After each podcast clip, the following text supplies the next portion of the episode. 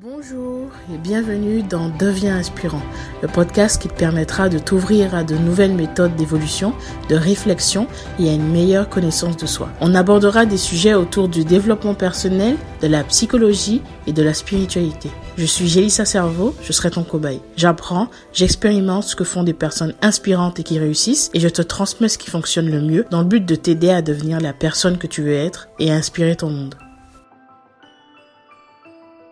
Bonjour, aujourd'hui on va parler d'anxiété. Je voulais en parler depuis un moment parce que j'ai euh, vécu justement ces fameuses crises comme ça d'angoisse et cette anxiété qui, te paralyse, tu vois, euh, ce stress qui est vraiment très prononcé. Et aujourd'hui j'aimerais t'aider à comprendre euh, bah déjà dans un premier temps la cause, qu'est-ce qui pourrait éventuellement être la cause de tes crises et de ton anxiété? Et également comment faire en trois étapes simples pour les diminuer, voire les, stopper complètement. Mais bon, ça, c'est pas une promesse que je pourrais te faire. En tout cas, je peux te faire la promesse que, que tu pourras euh, voir une progression, en tout cas avec le temps. Euh, moi, j'ai vécu ça, donc euh, je pense que c'est intéressant que je puisse partager mon expérience. L'anxiété, ça a été longtemps quelque chose que j'ai eu du mal à gérer. Et hum, il y a quelques mois, ça s'est un peu redéclenché finalement.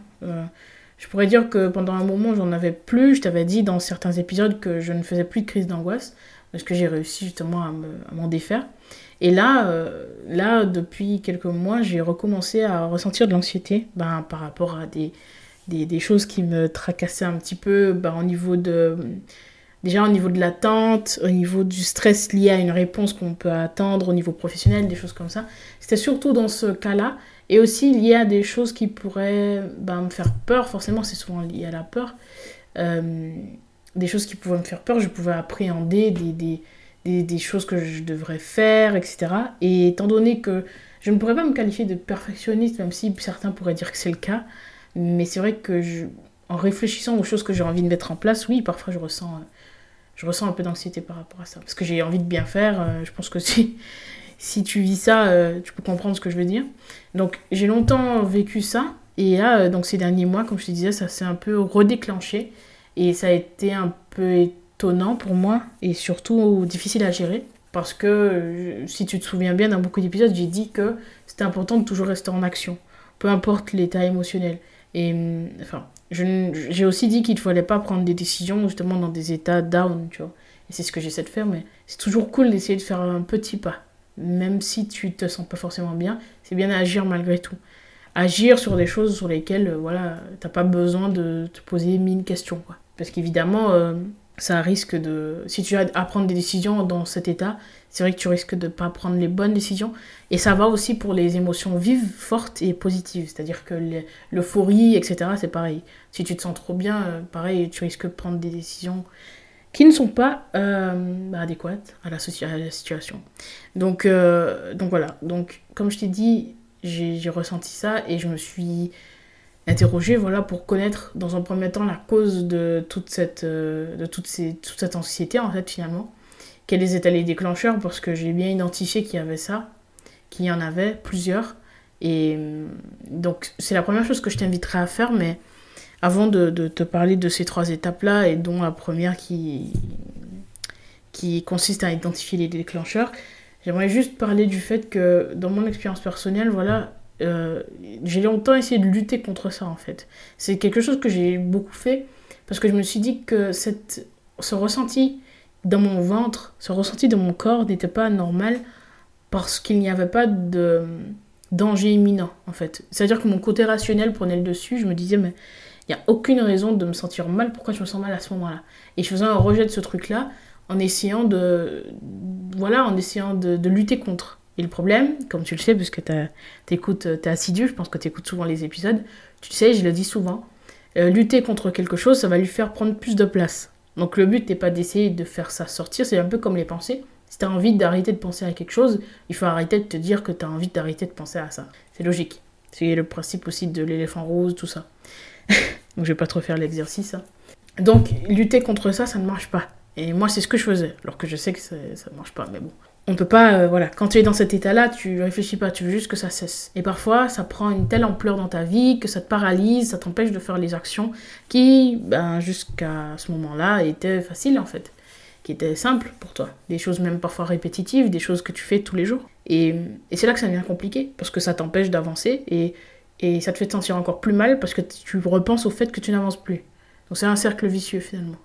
Et l'anxiété, ça, peut, comme j'ai dit, t'empêcher d'avancer, mais ça peut aussi te créer des, des, soucis de santé, en fait. Tu le ressens dans ton corps. Ça commence par des, des, maux de ventre, des maux de tête, peut-être. Ça, commence, ça, ça, ça, commence aussi parfois par des, des insomnies, etc. Et tu sais quel impact ça peut avoir. Tu sais à quel point ça peut euh, bah, diminuer voilà, tes ressources euh, de ton système immunitaire. Ça peut également te provoquer des douleurs vives comme ça. Euh, et tout, plein de choses. Et dans un cas plus grave, ça peut te créer euh, des, dépressions, euh, même des, problèmes plus graves de santé. Voilà. Donc, donc je pense que c'est aussi pour ces raisons-là qu'il faut essayer de mieux gérer ça. Parce que le stress en soi, il fait partie de nous. Est, c'est intéressant le stress, tu vois. Quand est, c'est un indicateur, tu vois. Ça te permet de savoir, ok, à ce moment-là, il y a un truc qui me challenge, ou ok, ça m'aide à passer à l'action. Mais à partir du moment où ça te paralyse et où ça te crée de la douleur, où euh, tu ne vois aucune issue, ça, ça devient compliqué. Parce que le stress est censé être un moteur, pas un ralentisseur, tu vois. Donc là, ce qu'on va essayer de faire, c'est donc, je vais te donner trois étapes pour t'aider à diminuer tes crises d'anxiété, voilà, toutes, toutes ces choses-là.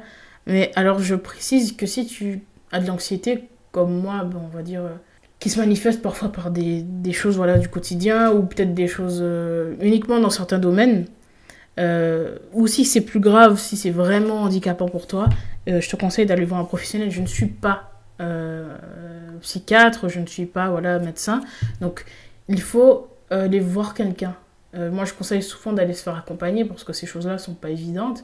Après, j'imagine que si tu écoutes ce podcast, c'est que aussi tu as envie de te débrouiller seul, tu as envie de pouvoir faire des choses, tu as envie d'être autonome et c'est cool. Mais si, si ça commence à prendre euh, de l'ampleur et que ça commence à vraiment être handicapant, il faut te faire accompagner, c'est quelque chose d'important. Moi, les, trois étapes-là vont pas complètement euh, bouleverser ta vie ou complètement changer ta vie.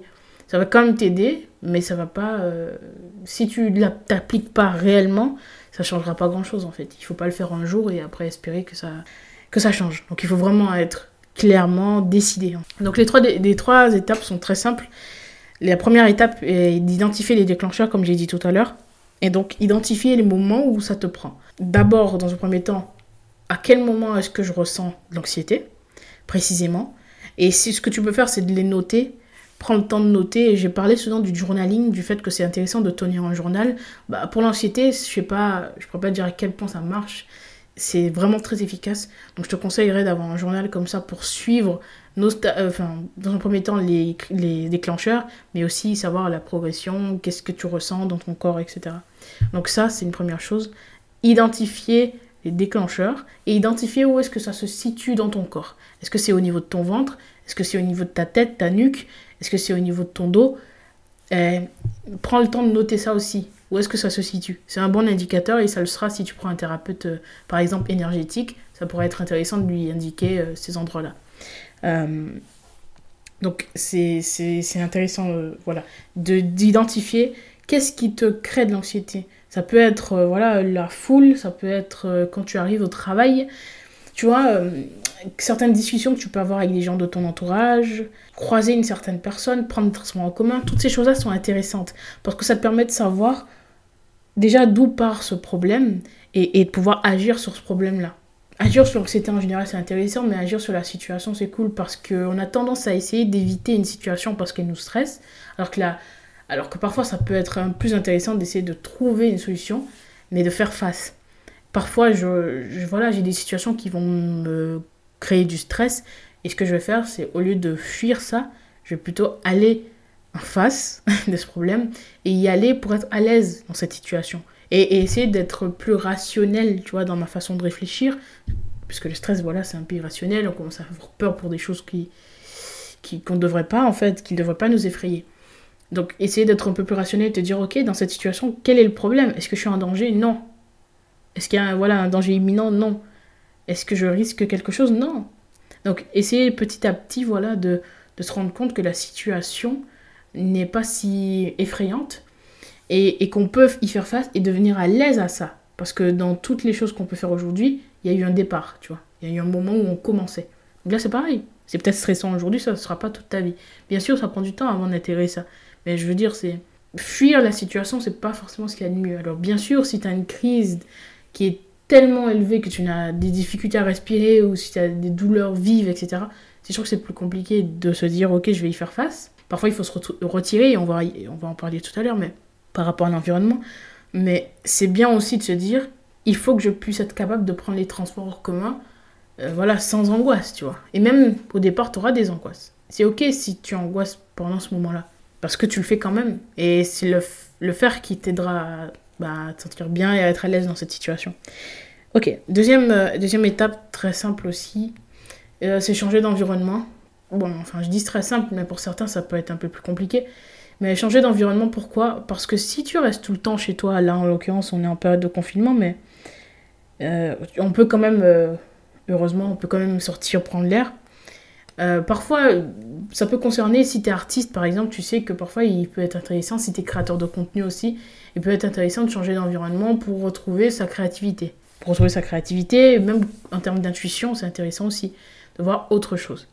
C'est intéressant aussi pour ton mental parce que tu peux vite euh, te retrouver à être euh, déprimé si tu restes trop longtemps seul ou enfermé. Et, donc changer d'environnement, c'est cool parce que ça te permet de voir autre chose et de pas tout le temps être à l'endroit où ton où euh, tes crises se déclenchent. Si tu restes tout le temps chez toi et que c'est tout le temps chez toi que tu ressens ça, ça peut être intéressant d'aller marcher dans la nature pour te ressourcer déjà dans un premier temps, mais pour aussi voir autre chose et être dans un, dans un environnement pardon, qui ne te crée pas d'anxiété.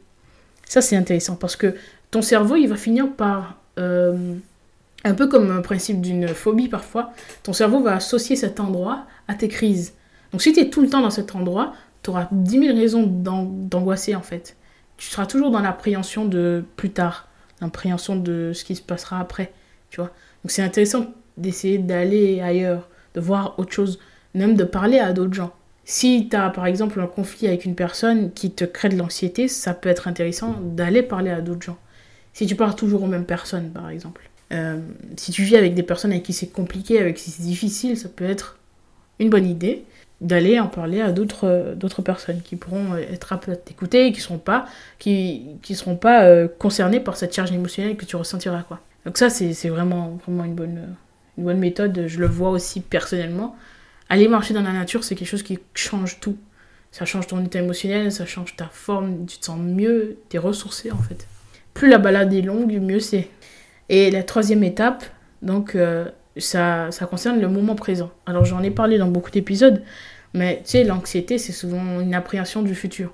Et je l'ai dit la dernière fois, euh, on est souvent dans le passé, tu vois, donc on, on, stresse par rapport au passé, on, on se sent mal, on est dépressif, on est triste par rapport à des choses qui se sont passées, soit par culpabilité, soit parce qu'on souffre encore des événements qu'on a pu vivre, des traumatismes, ce genre de choses, ou alors on est dans le futur, dans l'appréhension du futur.